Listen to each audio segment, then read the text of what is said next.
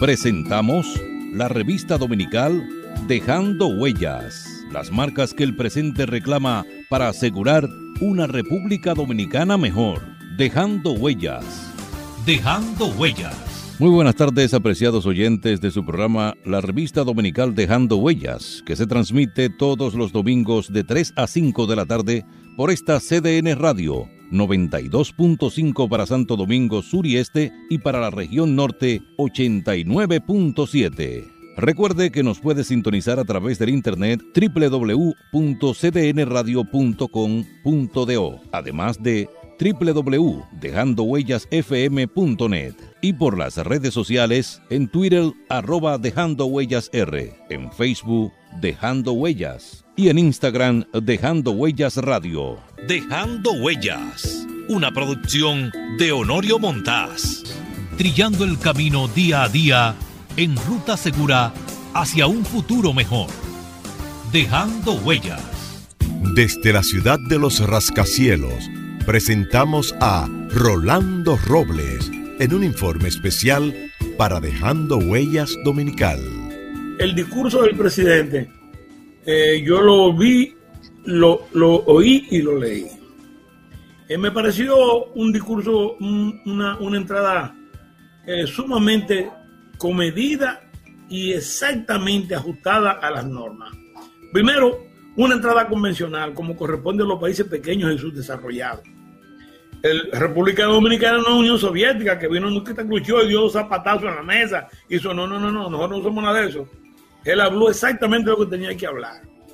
Primero resaltó el espíritu de la Carta Constitutiva de la ONU, que se basa en la unidad como la base de, de las soluciones globales.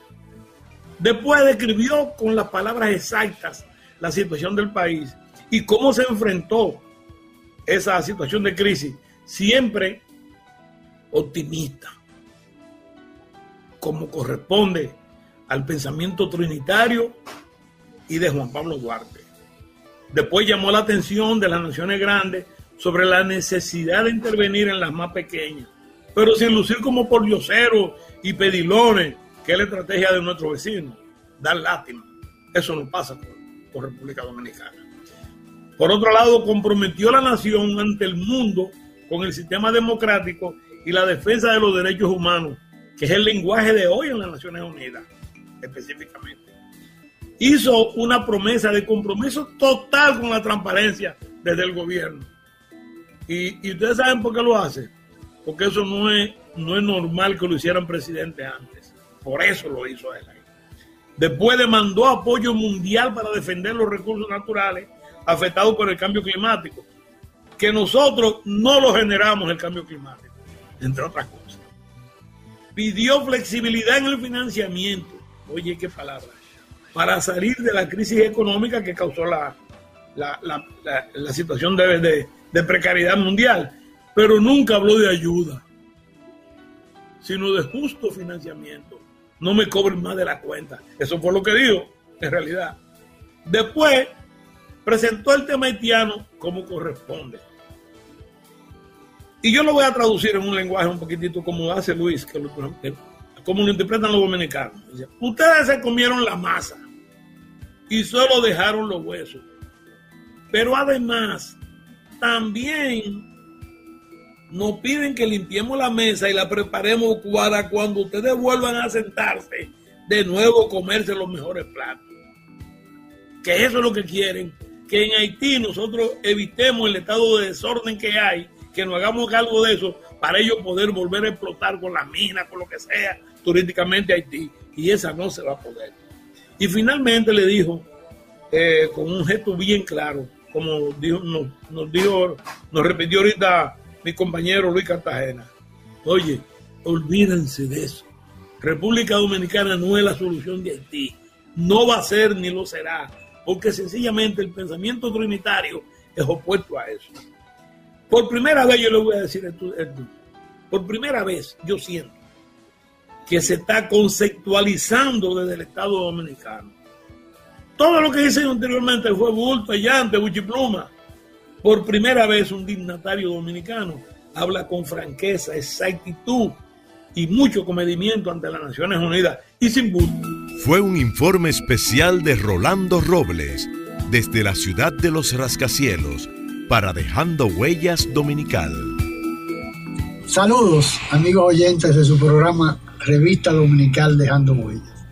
Hoy tengo nueva vez la agradable presencia del dominicanista y amigo José Ricardo Tavera Blanco.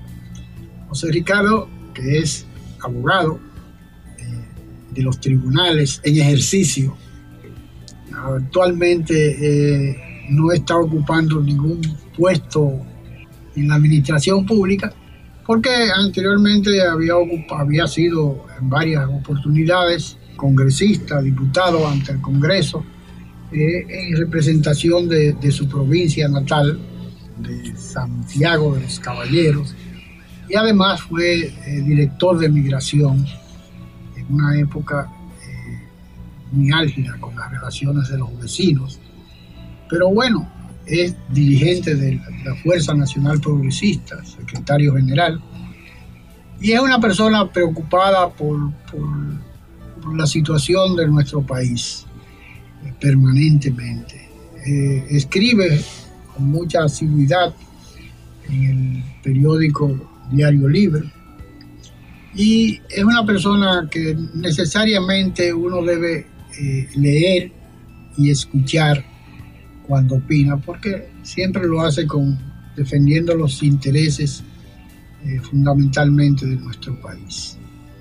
Pero vamos a conversar de un tema eh, de derecho, que es una un proyecto de ley que cursa en el Congreso Nacional acerca de, la ley de extinción de dominio, eh, que se ha criticado mucho el hecho de que los, los narcotraficantes y, las personas que son condenados en nuestro país, tan pronto cumplen pena o, ya sea en nuestro país o sea en Estados Unidos, que regularmente eh, se involucra en los temas de narcotráfico y de lavado de activos y esos temas, y regularmente llegan a un acuerdo en Estados Unidos y la, justicia norteamericana realmente para ellos puede ser que funcione. Pero yo eh, entiendo que para nuestros países es eh, cuesta arriba porque ellos eh, son los mayores consumidores de droga en el mundo, en todo el mundo, y es el gran mercado de la droga eh, de todo el mundo. Todo el mundo aspira a exportar, ya sea de Afganistán eh, o de cualquier país, de Colombia, Perú, Ecuador, de cualquier país que, que pueda producir droga, el gran mercado es Estados Unidos. Pero ellos no, no, hacen mucho por controlar ese consumo que llega hasta el Congreso de los Estados Unidos. Se han producido escándalos permanentemente de congresistas que, que utilizan las drogas, que son grandes consumidores de drogas. Entonces resulta que cuando eh, eh, detienen y extraditan a un, a un dominicano, como el caso particular de Quirino, que está disfrutando de, todas sus riquezas que acumuló como consecuencia del tráfico de, drogas. Y resulta que supuestamente fue condenado y, y, cumplió pena y lo mandaron de nuevo para acá.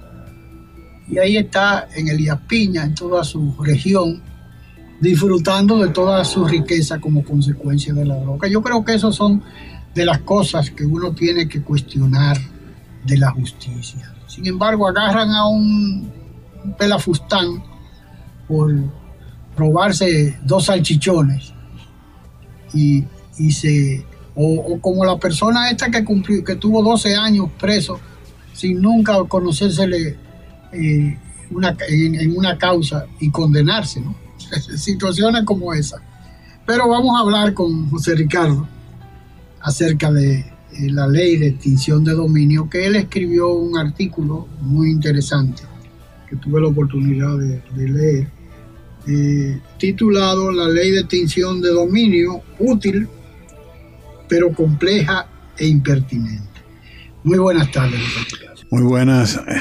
Honorio, para mí siempre es un gran placer estar aquí compartiendo con gente muy interesante que sigue dejando huellas, que obviamente es un programa donde viene gente muy interesante siempre a, exponer y donde se conceptualiza sobre temas de, de interés con toda libertad. Es decir, que aquí se dejan huellas de verdad y te agradezco que me consideres entre tus invitados, porque hay que reconocer que, que tienes un programa de gran calidad y de mucho contenido, de profundo contenido. Y te felicito por eso. Gracias. Eh, eh, José Ricardo, ese artículo que hace ya más de un mes que tú publicaste, creo, eh, acerca de la ley de extinción de dominio, como yo decía, para nosotros, los que no somos conocedores de las profundidades de esas de, de, esos proyectos de ley que uno a veces piensa que son una tabla de salvación para la, la sociedad dominicana particularmente y particularmente con el asunto del lavado, de la corrupción y del narcotráfico, que son tres tres vertientes que uno a veces piensa que la ley que las leyes definitivamente la justicia no existe. Y que no hay aquí no hay, un régimen de consecuencias porque al fin y al cabo lo condenan a 10 años. A los 5 años eh, eh, eh, piden una, una revisión de la sentencia y en la mayoría de los casos salen a los cinco años. O, pasa como algunos delincuentes que han, que han delinquido eh, en sus funciones públicas, lo condenan, lo condenan a cumplir pena en su casa y viven bebiendo romo todos los días en, en diferentes restaurantes y cosas de esas, y haciendo alarde de su poder, porque está condenado, está supuestamente preso, pero vive exhibiéndose, viven exhibiéndose en restaurantes y en, bares y en discotecas. De manera que eh, ese tipo de, ley uno lo veía como una tabla de salvación. Ahora me gustaría que tú me explicaras eh, el por qué esa, esas aristas que tiene ese proyecto de ley. Sí, bueno, mm, nuevamente gracias Honorio. Fíjate, aquí se ha, se ha ido asumiendo un nivel de genuflexión peligroso para los intereses del país y para la consolidación de las instituciones de la República. En los organismos internacionales, cada vez que hay temas que lesionan intereses extranjeros, esos organismos son organismos que sirven de caja de resonancia a los intereses de las grandes naciones. Yo no estoy diciendo que eso sea malo, porque muchas veces se impulsan cosas positivas. Pero desde las poltronas internacionales se trazan pautas y se crean lo que se llaman proyectos de leyes eh, marcos y eso se socializa y se baja a, los países miembros con recomendaciones de que sean aprobados por sus órganos internos, por sus congresos. Cuando los imperios, o el imperio fundamentalmente en nuestro caso, tiene interés de, de tener, ejercer un control en determinado aspecto porque afecta sus intereses, pues obviamente su aparato diplomático se moviliza en esa dirección. Y te digo que no estoy satanizando el tema porque muchas veces son cosas positivas y hay que estar consciente de que contra el crimen organizado no se puede luchar si no se crean mecanismos de cooperación internacional y de efectiva, de eficacia legal, vamos a decir, para poder combatirlo, porque es un tema complejo. Y, esa complejidad merita también normativas especiales, eh, cooperación especial, integración, y eso no lo podemos eh, sancionar. Lo segundo que te quiero explicar es que mi cuestionamiento viene desde la autoridad moral de que soy miembro del partido que soy, de la Fuerza Nacional Progresista, que fuimos los que impulsamos en el marco de la Constitución del año 2010 que se consagrara la posibilidad del establecimiento de una ley de extinción de dominio. Junto con esa iniciativa también impulsamos que la Constitución previera la posibilidad de crear tribunales especiales a nivel nacional como la Audiencia Nacional de España, que es una experiencia interesantísima en la lucha contra el crimen organizado, la corrupción, el narcotráfico, etcétera. Todo eso eh, por muchísimas razones. Y la primera de ellas es de especialización y de economía. Y te traigo esos dos aspectos para que los amigos que no se escuchan sepan que yo no me opongo a la ley de, de extinción de dominio como tal. La valoro como una meta posible, necesaria, pero impertinente en este momento. ¿Y a qué se debe que, una persona que apoya la posibilidad de esto, entonces diga, bueno, ¿y por qué tú dices que ahora no? Después que tú votaste y, presionaste desde tu partido, que tenía una presencia de dos diputados, que gravitamos mucho en esa reforma, la presencia de esos dos diputados fue, eh, todo el mundo lo puede decir, fue pesada. Comenzando por el hecho de que Pellegrín formaba parte de la comisión redactora pero a la hora de los debates, realmente eran dos salas y nosotros encabezamos una importante que se impuso en muchos aspectos. No logramos pasar la nacionalidad por Jus Sanguini, pero por lo menos logramos un mejor estatuto que el que teníamos, una muy mejor definición. Y no fue que no lo logramos, sino que el liderazgo nacional, el pacto de las corbatas azules, lo malogró. Porque el Congreso votó por el Jus Sanguinis en la nacionalidad. Y después del pacto de las corbatas azules se modificó a lo que hoy tenemos. Que eso hay que decirlo.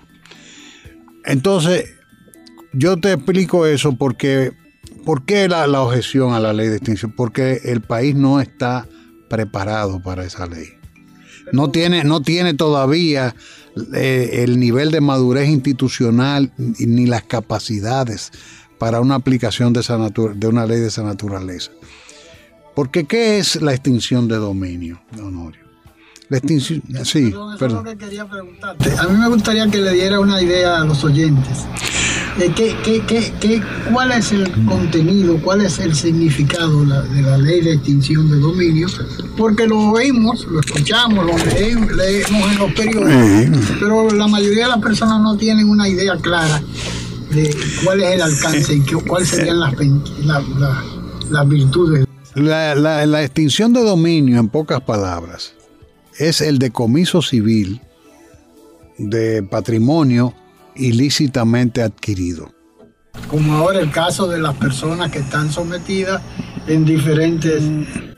Imagínate tú que eso exista y que realmente, ¿qué posibilidades hay, por ejemplo, eh, ¿qué, lo, le, estamos dando una herramienta a las autoridades eh, muy interesante, pero no en este estadio de la evolución de las instituciones dominicanas. ¿Por qué? Porque una persona puede venir y decirle, bueno, mire, armarle un expediente, decir usted adquirió estos bienes de manera ilícita y a través de un procedimiento expedito, decomisarle todos sus bienes y usted perdió su patrimonio porque ya se preestableció que su patrimonio es ilícito, sin que eso sea sometido a un juicio de naturaleza penal que pueda determinar que usted es culpable o no. O sea, tú te imaginas la tentación que eso significa para para los guardias y policías y fiscales inescrupulosos en este país. Entonces yo creo que nosotros tenemos que eh, proponernos la ley de extinción de dominio como una meta de mediano a largo plazo. Pero para eso tú tienes que tomar una serie de medidas. Pre que mientras tanto están sucediendo, por ejemplo, lo que regularmente pasa. Ahora vemos los, los casos de estos de los eh, antipulpo y, y, el 13 y que hay una serie de personas que están eh, cumpliendo eh, eh, prisión preventiva, sí. Prisión preventiva, medidas de coerciones.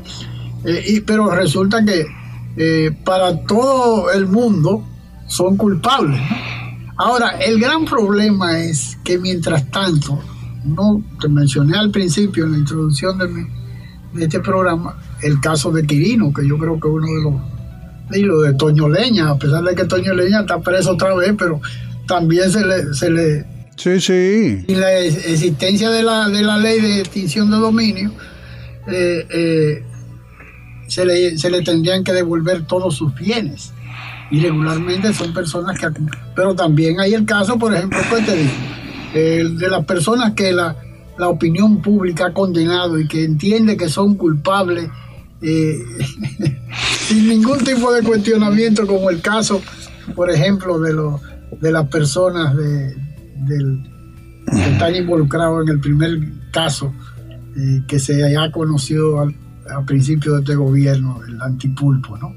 Que hay un, grupo pesado y que sería lamentable que eh, por todas las eh, faltas de, debilidades del Ministerio Público, resulta que esas personas son absueltas y salen a disfrutar de todo lo que se han eh, eh, eh, que han adquirido de manera indebida. algo tiene que hacerse. Mientras tanto, en lo que en lo que el hacha va y viene, por ejemplo, uno ve aquí casos de, militares. Yo conocí en una oportunidad una, situación, una, una, anécdota muy personal de una, un amigo que eh, conducía un carro, un taxista, y, se le tiró la dirección. Eh, andaba un pasajero con, con, drogas y el taxista también fue a parar a, la cárcel. En lo que lo, en lo que, en lo que lo descargaban o, no lo llevaron a, a los tribunales una secretaria de un fiscal andaba en su carro. Y después el problema era conseguir que, que ese... Que le devolvieran el vehículo. devolvieran el vehículo, Y cuando se lo devolvieron, imagínate, qué cuidado podían tener. Entonces... Por ejemplo, vivía en, un, edificio de apartamento en una oportunidad. Y uno de los condómines eh, llegaba en un Lamborghini, en un Maserati, en un él era oficial de la Dirección Nacional de Control de Drogas, pero mientras tanto estaba él utilizando esos bienes. entonces, entonces eso, eso te evidencia a ti que nosotros no tenemos el todavía el ¿Qué hay que hacer para llegar ahí? bueno, ahí, ahí, entonces eso está sucediendo. Eso está sucediendo, y, pero no es cierto que tampoco no tengamos eh, mecanismos para luchar. Porque, por ejemplo, ahora mismo, todas las personas que están siendo sometidas, imputadas, sus bienes están embargados. Todos sus bienes inmuebles tienen oposiciones eh, pues, impuestas. El tema, es, el tema es que, por ejemplo, cuando tú tienes, por ejemplo, porque fíjate que es un tema tan delicado. Porque, por ejemplo, un político o un, narcotraficante, eh, digo un político corrupto, hay que distinguir, porque eh, un narcotraficante, un evasor de impuestos, eh, pues definitivamente es posible que tengan, ¿cómo te digo?, nombres, bienes a nombre de otra persona. Pero es posible también que muchas veces, yo estoy cansado de oír, aquí siempre desde que yo era muy jovencito, yo oía que tal compañía es de tal político, que tal compañía es de tal político. Y en el fondo, no era así. Cuando tú te vas al fondo, nunca lo fue. Y, aquí también el, chisme es, parte del deporte nacional. Entonces, eh, se especula mucho con el tema de la... De la eh, mira, por ejemplo, yo te puedo decir, una vez, yo recuerdo, yo soy abogado y le he trabajado a muchísimas compañías. Y cuando tú tienes, eh, por ejemplo, cuando yo era director de migración una vez, se me aparece el, el, el, encargado, el que iba por la Contraloría. Ah, que una compañía que estaban concursando para algo ahí, yo ni me acordaba. Yo ni sabía. Y me dicen, ah, que usted es accionista de tal compañía. Y le estábamos comprando, yo creo que era combustible a una compañía del Grupo Martí. Y entonces que usted es accionista. Y resulta que yo hacía años le había dado un servicio profesional y como gestor el sistema te retiene como gestor porque mi oficina hizo un servicio. Y entonces digo, bueno, pero no me diga, le dije yo, ah, pues yo, vamos a buscar esas acciones porque yo, yo una, es una compañía poderosa, yo quiero buscarla, a ver qué se me pega. En, la práctica, eh, yo quisiera que tuviese visto la actitud de, ese ciudadano, como, como quien dice, le, cogí. Digo, ah, sí, no, no, no, pues yo digo, ah, pues yo quiero, vamos, vamos a buscar las acciones, vamos. Me reí porque, eh, eh, y eso fue un servicio que había dado hacía décadas. que yo no me acordaba en absoluto, una gestión, algo en, impuesto interno, no me acuerdo qué fue, una tontería. Entonces, yo te digo, por ejemplo, porque eh, hay una, una cuestión muy difícil de establecer en derecho, que es la simulación. Si yo tengo un patrimonio como político corrupto, un ejemplo, y yo decido, ah, voy a poder designar a Honorio Montaco, Honorio, ten esto a nombre tuyo ahí, pero ya tú sabes, esto es mío, y, y que yo cuánto. Demostrar la simulación no es, un, no es un tema tan sencillo. En derecho es difícil. Ahora, y yo sé que, que el, luchar con, este tipo de crímenes eh, no es tan eh, es complicado. Y tú necesitas. Aquí le, aquí le digan, por ejemplo, a los bienes de de Félix Bautista, los bienes de, fulano de tal. Y siempre se exagera, ¿eh? Víctor, Díaz Rúa, que son de fulano, que es lo que es un testaferro de Leonel, porque eso es, el, gran, es el gran problema. Ese es el gran problema, porque el problema es que... Es difícil de demostrar. No, es difícil de demostrar y que la mayoría de las veces cuando tú te vas es mentira.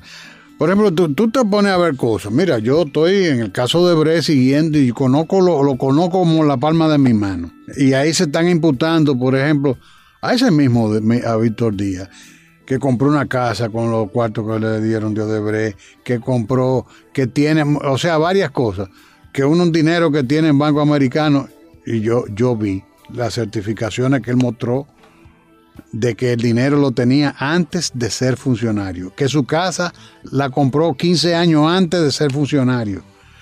Entonces, óyeme, si se cogió algo, no fue eso.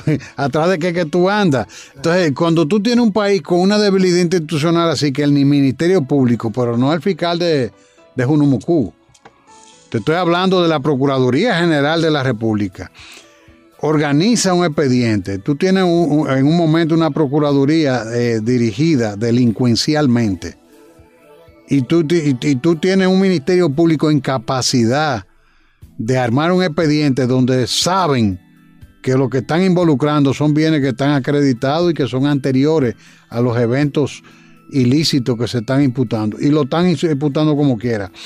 Ahí mismo, te estoy citando casos concretos el doctor José Rafael Abinader, que es un hombre que nadie puede decir nada de él, el padre del papá del presidente, un hombre que se manejó bien, que fue funcionario decente.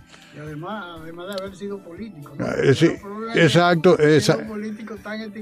Sí, pero eh, por ejemplo, eh, en general siempre hay una crítica. Pero ¿qué pasa? Ese señor le compró una casa al señor Ángel Rondón en el año 2007, creo que fue. Esa casa la están pidiendo eh, que, que, como parte de una incautación de lo, como consecuencia del proceso de Brecht. O sea, tú, tú te pones a mirar, cuando tú miras una autoridad con ese tipo de déficits, entonces tú te pones a imaginar la ley de extinción de dominio en manos del fiscal de Jonumucú, para no citar ningún pueblo chiquito, así, de, un fiscalizador, de una, que una autoridad, y, y sobre todo con el nivel de corrupción que hay en los organismos castrenses.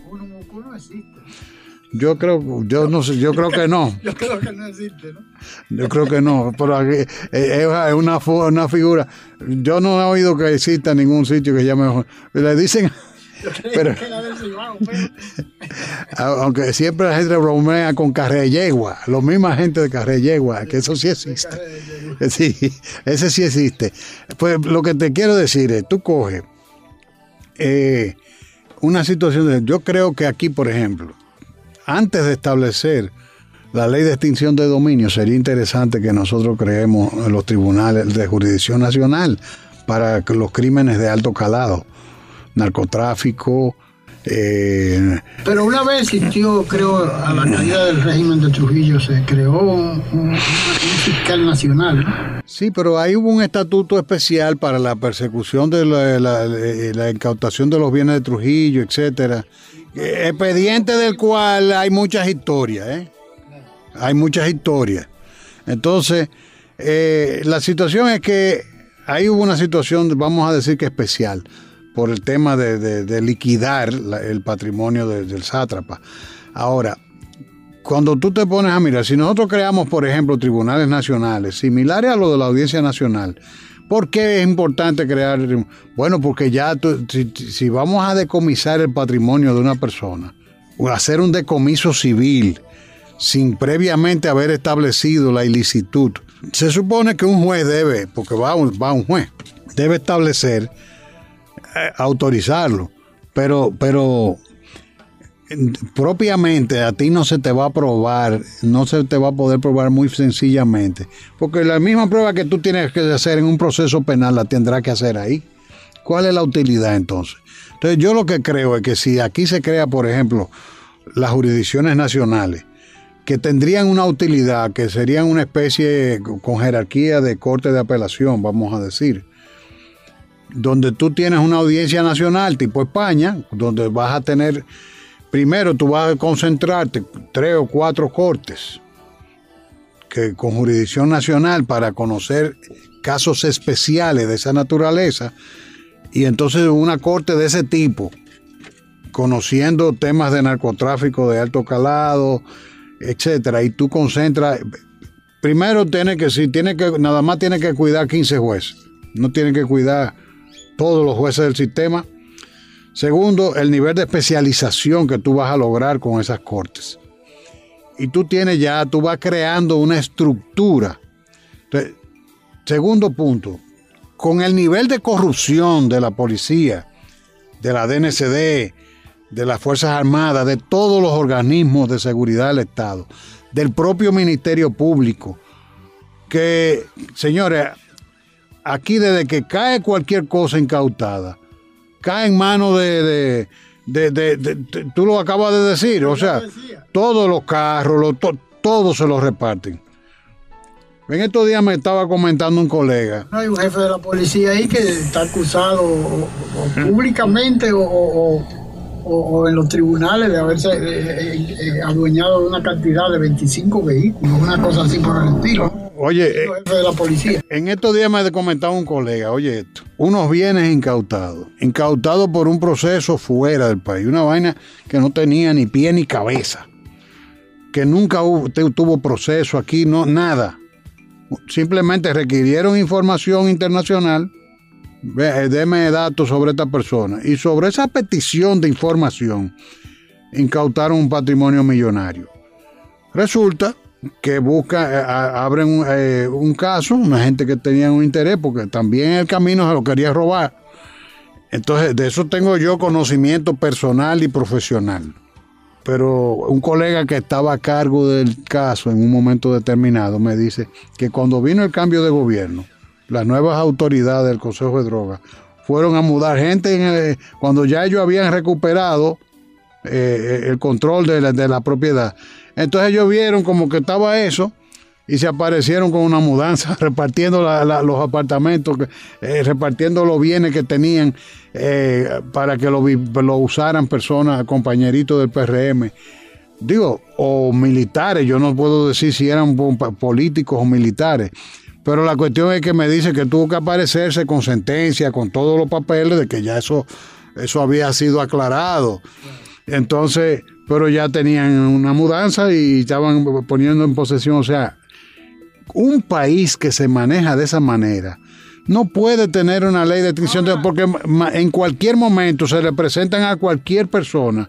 No, es lo que ha sucedido a cada rato sucede aquí, que, que van y te, te, aparecen con un desalojo. Mira, yo conozco casos, porque hay que ser abogado, los abogados somos los que más vemos ese tipo de ejemplos. Vamos a una pausa y en un instante continuamos conversando con el licenciado José Ricardo Tavera Blanco. Dejando huellas, trillando el camino día a día en ruta segura hacia un futuro mejor. Dejando huellas. Ve y retira en un lo que tu gente te mandó, porque se hace más seguro en el VH de León. Ese dinerito que te mandan de Estados Unidos a través de RIA Money Transfer, retíralo en los más de 800 cajeros BH de León a nivel nacional 24-7 y con la mejor tasa de cambio, sin necesidad de cuenta ni tarjeta. Ve y retira en un cajero, suba gente o sucursal, porque en el VH de León tus celitos valen más. Banco BH de León.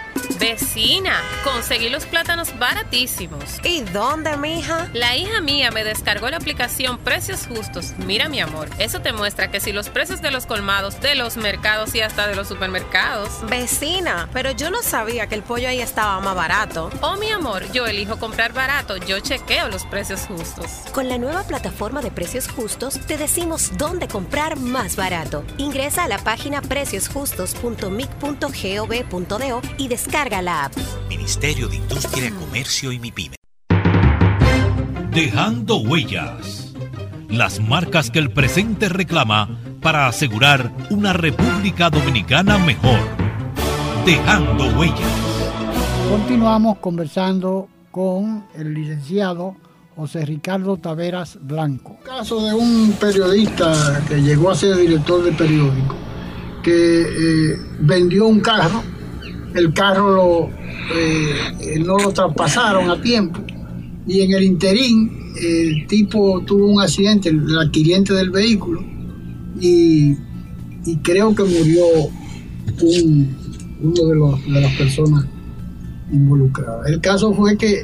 Eh, la responsabilidad civil recayó sobre, sobre ese, señor. Exacto. Le incautaron la, todos los muebles de la vivienda su vehículo y todo. Y tuvo cinco años litigando para conseguir que les, imagínate tú cuando le devolvieron eso, ¿qué, fue lo que le devolvieron? Nada. Eh, realmente el vehículo vuelto una chatada. Entonces, entonces yo lo que mi observación es, porque obviamente yo, yo soy uno de los que está convencido de que, por ejemplo, aquí el Estatuto de la Justicia se ha promovido bastante. Aquí hay muchos jueces preparados, eh, bien capaces, o sea, el sistema se ha ido eh, mejorando bastante. No te voy a decir que no, hay problema, hay mucho problema todavía. El Ministerio Público está un poco más rezagado en lo que tiene que ver con la justicia. Porque el Ministerio Público, eh, tú te acuerdas que antes, antes creía todo el mundo que el día que metieran, que había que meter el Ministerio Público en la policía, porque la policía hacía lo que le da la gana y el jefe es el Ministerio Público. Y bueno, llenaron la policía de fiscales y ahora son socios. ¿Entiendes? Entonces tú, tú ves cosas aquí en este país que tú tienes que, y no estoy generalizando, ¿eh? No estoy generalizando, pero te estoy diciendo que eh, plantear una ley de extinción de dominio en el actual estadio de la corrupción, de, de la metástasis que ha hecho la corrupción en la República Dominicana, sería criminal, porque nadie en este país va a estar exento de que un día se le aparezca un fiscal con una unidad de la policía y diga, bueno, mire, esto está incautado, esto va, se va a hacer un decomiso civil por la ley de extinción de dominio, porque esto es ilegal. Pero, pero mira, yo viví una vez en una ocasión algo que a mí muy doloroso para mí, un amigo mío que una persona que conozco desde la universidad, que hijo de comerciante eh, y demás, bueno, estaban investigando un pariente.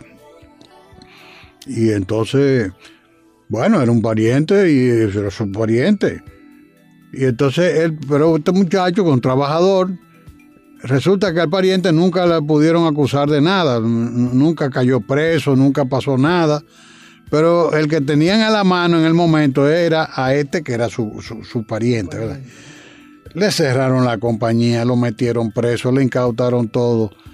Óyeme, y lo tenían detenido y él se desespera porque yo estaba interviniendo, pero dije, mira, con, estos guardias no se puede, hay que hablar con ellos a ver qué van a hacer. Y lo tenían ya detenido por encima del plazo. Y yo estaba pidiendo, entreguenme ese señor que no tiene nada que ver con esto, métanle a una auditoría, hagan lo que ustedes les dé la gana. Le metieron la auditoría, él tenía todas sus cosas muy claras, de dónde procedía su... Óyeme, pues ese muchacho se metió eh, unos meses largo preso, hasta que cayó en manos de, casualmente de Miriam Germán, que dijo, ¿y qué es esto? Y ella lo liberó. Pero mientras tanto, y cuando yo fui, eh, era el general La Chapelle en ese tiempo, ¿y qué eh, general? Pero dice, ah, se puso a notificar un acto que resuelve la justicia. Eh, nosotros estamos en un estadio primitivo de institucionalidad. Aquí eh, la autoridad del jefe está por encima de la autoridad de la ley. O sea, nosotros tenemos que hacer un clic y cambiar. Pueden. Exactamente, te estoy diciendo, esa experiencia la tuve yo personalmente. Entonces, y el general yo se lo iba a entregar, pero se puso a notificar esto, privando en Bravo, a que vaya a resolver la justicia. Yo voy a ver lo que va a pasar. Eso me lo dijo en paz de cáncer el general Achapel, que era un hombre serio. Eh, todo el mundo lo, lo- señala como una persona, un militar serio. Pero, pero era arbitrario.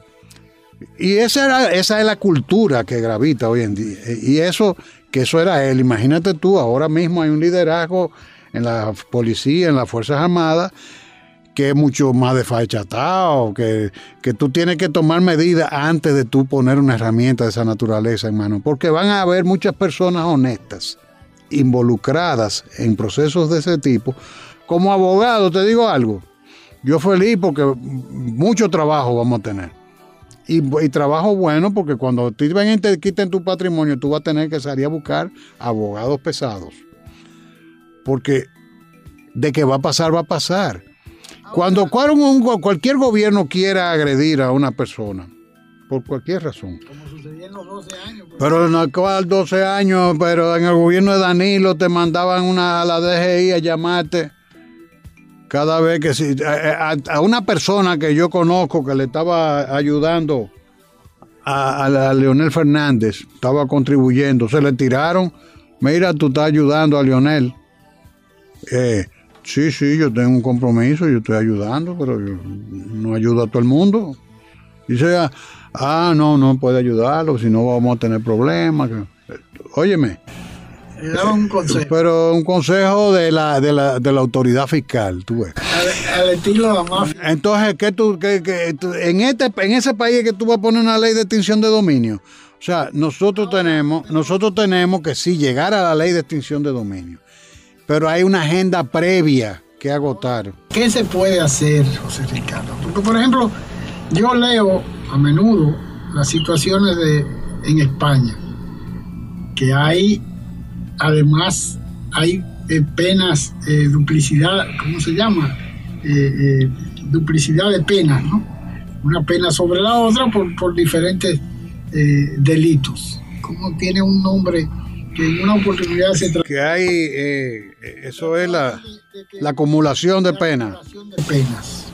En España existe, por ejemplo. Pero a diferencia de la justicia española, el sistema judicial español, el sistema judicial norteamericano en nada nos favorece a nosotros. Esa es la, la gran desgracia nuestra y por eso es que uno ve que, que los narcotraficantes que están detenidos aquí prefieren que se lo lleven para Estados Unidos. No, se está, ellos se están yendo voluntariamente.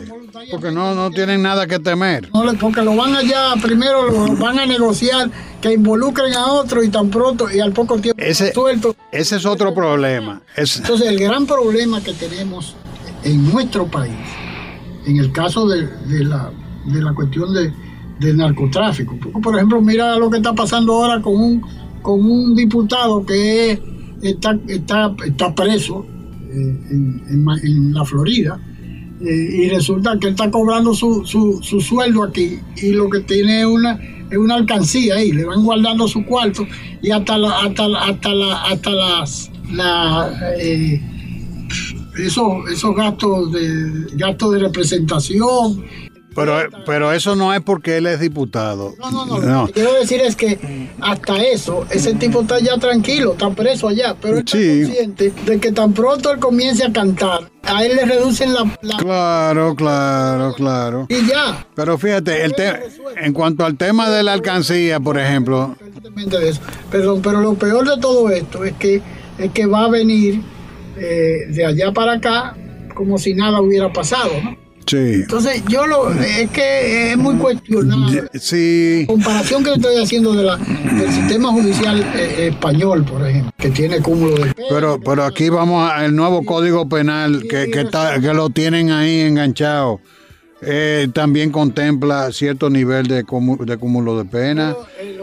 Ahora mismo, por ejemplo, ¿qué es lo que nosotros tenemos? Por- ahí está eh, la ley 448 de sobre soborno. eh, eh, se está usando en, el caso de Brecht y es inútil.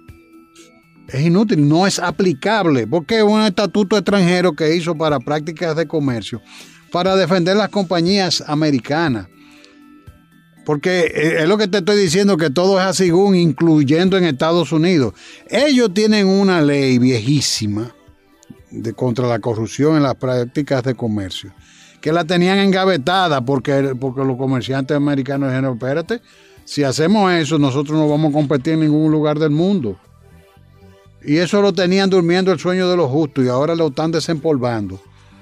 Y entonces la OCDE ha estado impulsando desde el año 76 el, el que se... Que se la, eh, la OCDE es la Organización de Comercio que agrupa a los grandes estados del mundo. Estamos en Estados Unidos, eh, eh, Inglaterra, todos los ricos. Pero la parte de eso es más, eh, no es Naciones Unidas, ni nada de esa gallera, no. Eso es un núcleo para el manejo de los intereses estratégicos. De, entonces, entonces esa in- institución desde ahí nació, partió esa, y ahí se está tratando de aplicar aquí, inapropiadamente.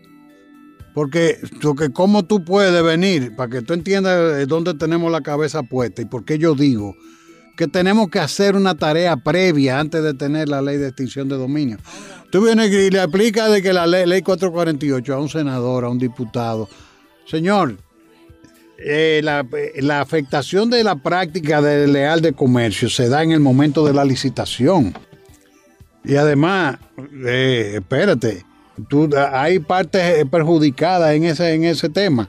Hay te- porque el tema legal es, es bastante delicado. Entonces, pero a mí lo que me, me- me preocupa es, por ejemplo, que primero, pa- tanto para los Estados Unidos como aquí, todo es eh, según el color del cristal con que se mire. Asigún. Todo es asigún. ¿Por qué? Entonces, ahora mismo los Estados Unidos están sacando otra vez esa carta. Y ellos están tratando de imponer. Y eso te voy a decir algo, eso no es malo. Eso es un valor que, que cuando tú vayas a cualquier país del mundo, tú sepas que tú puedes competir con lealtad, porque si el que se equivoque puede caer preso. Eso está bien.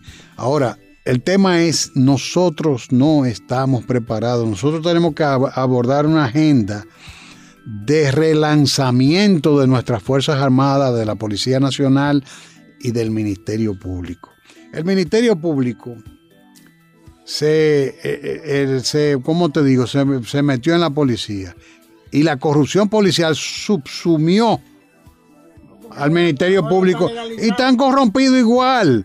Entonces, no te estoy diciendo que todos son los fiscales, son, te estoy diciendo que hay muchos casos, ¿eh?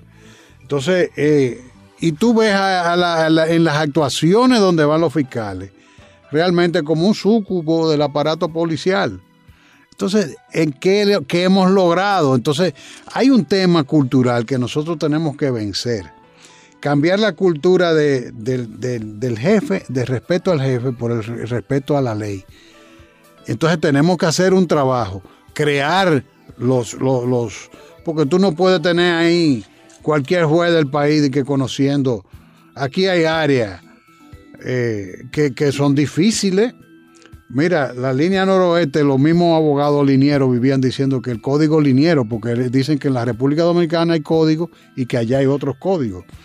Entonces tú ves que ellos mismos bromean en las audiencias, en el código liniero, porque ellos tienen su, o sea, tú tienes, tú tienes que ver, tú tienes que, que, que- que- que tener cuidado, porque esas son cosas delicadas.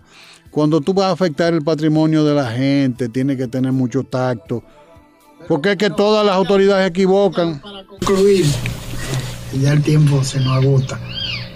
En conclusión, ¿qué se puede hacer para que esos narcotraficantes, particularmente, que es lo que uno, uno ve con, con- con pena, ¿no? Y con, y con cierto, eh, eh, le produce cólera, eh, un, un desas- desasosiego increíble el hecho de que uno ve que estos narcotraficantes que hasta, hasta, hasta tienen eh, su equipo para eliminar personas y están involucrados en todo ese tipo de, de, de, de, situaciones delictivas, ¿no? Entonces se van a Estados Unidos, allá negocian su asunto y vienen para acá a disfrutar de su vida. Y tú sabes con qué tiene que... puede hacer para evitar que eso, que es una burla a la sociedad, y además es insólito que eh, eh, eh, eh, bienes adquiridos como consecuencia de- de- del, del delito se puede, lo puedan disfrutar ya como legalizado. Y, el caso particular de Quirino es un- pasará a la historia como que tal vez el único que, ha, logrado irse, supuestamente llegar a un acuerdo con los norteamericanos y venir a disfrutar. Pero el Toño Leña fue y vino también. Pero también lo volvieron y lo trancaron. Bueno, ahora porque él reincidió, Quirino se ha cuidado más, pero, pero él, reincidió y lo cogieron en Colombia, pero vamos a ver cómo lo tratan ahora como reincidente, porque también ese es otro problema. ¿Qué, qué le va a pasar? a- porque, el problema no es de los norteamericanos allá, es un problema de ellos allá. El problema es nuestro aquí que no crean. No, eh, Cuando, cuando ellos negocian su, su asunto allá a su conveniencia y después nos lo mandan para acá como, como unos príncipes, ¿no? Esa es la situación. Eso, eso, eso yo creo que debe negociarse con la autoridad americana, porque por ejemplo nosotros, yo estoy de acuerdo con la extradición, pero también la, la extradición se negocia en todos los casos. Tú puedes negociar una extradición, decir, bueno, por ejemplo, así como se dice, por ejemplo, cuando un dominicano es extraditado, no puede ser condenado a pena de muerte. Porque aquí no se contempla esa pena y eso, eso está, es parte del trato de Estado a Estado.